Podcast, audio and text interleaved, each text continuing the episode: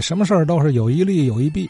呃，昨天你看刘嘉林先生说，河北梆子这个发展过程也出现这样的状况，女伶出现之后，梆子腔调越来越高啊，多高的不嫌高啊，高了高，飙高音啊，的确它有听觉上的冲击力。可这么一来，弊端也显现出来了。哎，说这个，嗯，你不能都这么高啊，那有的演员就唱不了了，这不高不上去了，呃，而且太费力气啊。呃，都吐血了，累的不行了，最后有的竟改行了，干别的去了，这也不行。那么这时候有关键人物出现了，谁呢？就是那位银达子王庆林前辈。咱继续听刘嘉林王刘嘉林先生往下说。话不前言，说归正传。昨天的节目一播出啊，我电话响了，谁呢？我的一个老邻居杨老先生说：“你这个。”魏梆子形成以后，女伶的出现，这个使这个河北梆子呢出现一个新的高峰。一句带过，然后就提到这个呃它的衰落，没有高峰你就显不出平地来。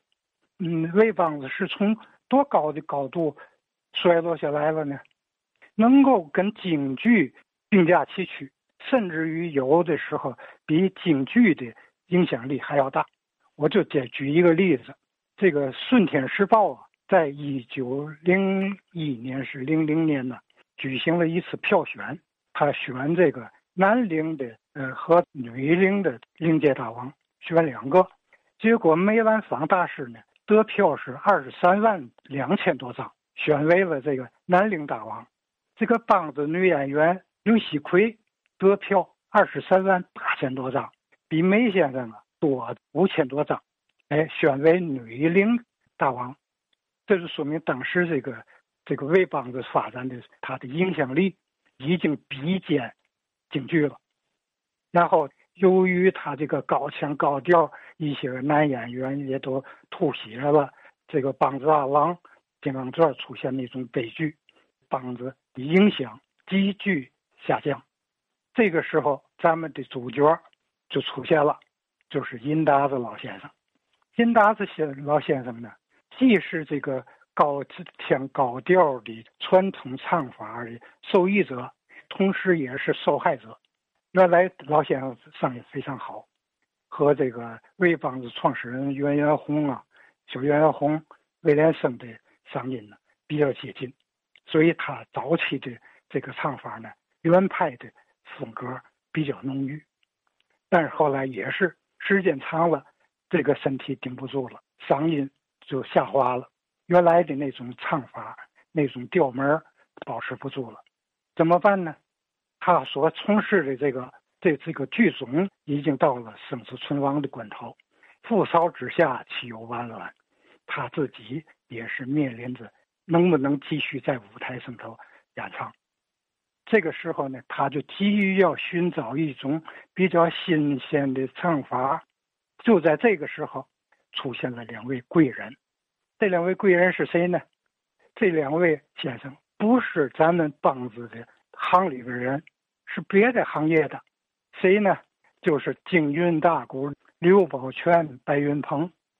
大家记住，这是银达子个人演艺事业的贵人。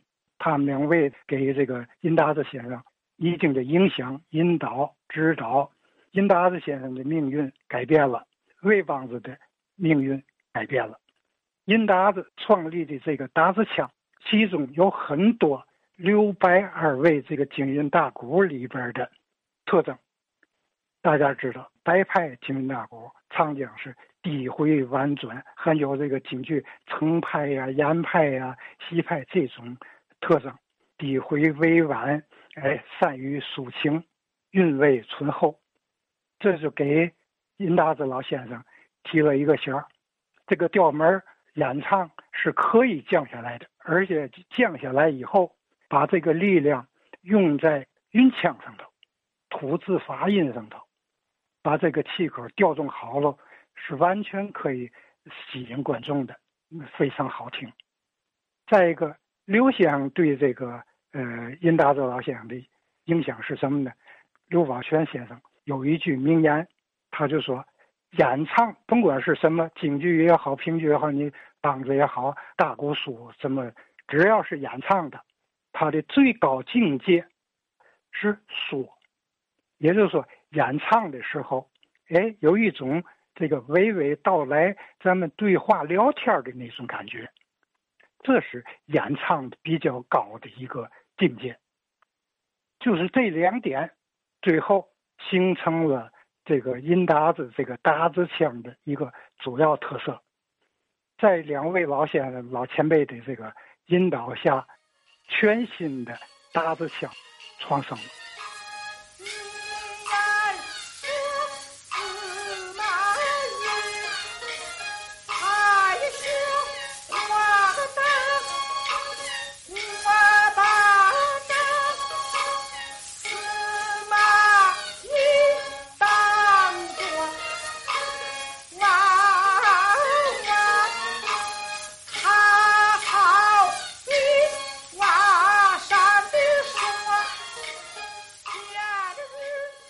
这个打子腔的特点是什么呢？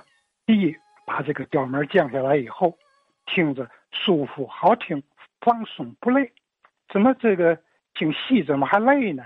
哎，昨天刘德老师给大伙放了《金刚钻》的这个唱盘，宝唱盘，那个调门是相当的高。但是如果男性演员没有这么好的嗓子，愣拔，你在底下坐台底下听着。攥着拳头啊，替他使劲，替他担心。哎呀，可别唱劈了。听完了以后啊，这个心脏都比较累，出以后两手都两手汗。殷达子先生说对这个达子腔，跟他相反，听着非常舒缓啊，平和呀，完全是一种美的享受。这才是欣赏艺术，这也就是达子腔的一个最主要的一个特点。另外呢。殷达子老先生有意的吸收了京韵大鼓、留白派的元素，划入到自己的唱腔当中，逐渐的形成了以中低音区为主的发现形象音区，歌唱与念白相同相间的，呃，似唱似说的这么一种唱法。比如说有一句啊，这个大金枝里边。这一件马龙袍真正可体，这本是你丈母娘亲手做来的。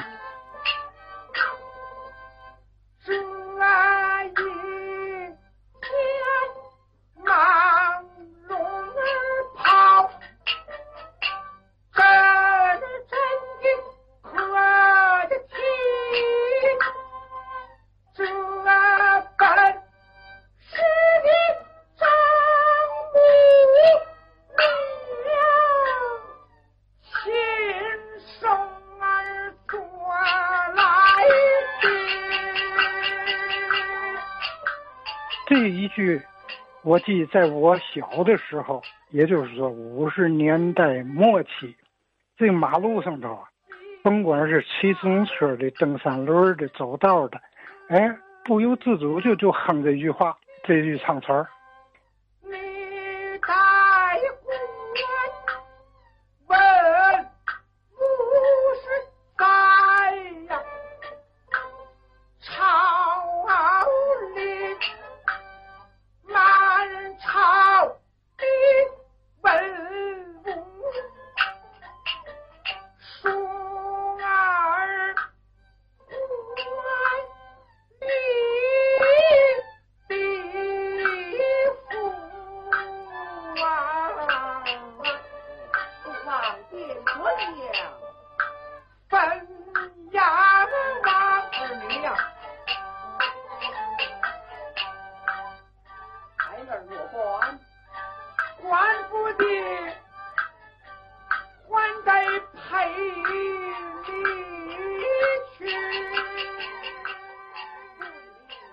金达子先生还有一个创造，就是凡是走高腔的地方，就运用小沙，相当于这个京剧小生的这个龙虎调，这样呢保护了声带，又丰富了这个唱腔，这样就使一些个男生演员本来嗓音不是太高，走高腔，哎也能唱，用小嗓就解决了这个问题。另外呢。呃，先生在这个古字行腔上头也吸收了流派、白派京韵大鼓和这个京剧的著作技巧，特别是在收韵上头，把力量都放在这个收韵上头。他的拖腔最后甭管这个几拍满弓满调，哎，最后没有一点儿这个虎头蛇尾的那种感觉，唱到最后那个收音仍然气力十足。没有往下塌的那种感觉。亲自听过殷达子先生演唱的这些老前辈们，可能会有记忆。这个殷达子先生的这个唱就没有那种替他使劲、替他担心那种感觉。当时社会上头有一种客观的评价，说听殷达子的唱戏，近听不燥不吵，远听。字字入耳，所以就形成了名震全国的这个达子腔。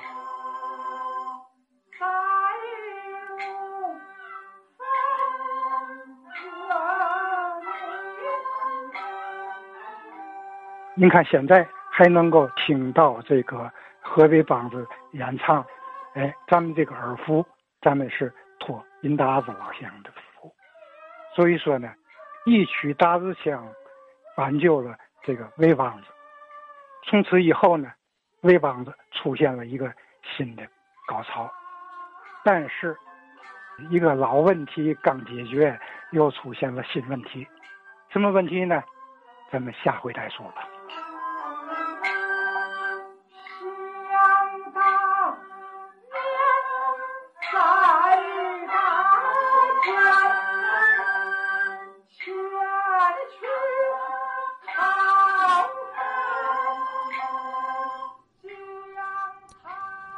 好，今天的节目咱就接近尾声了啊！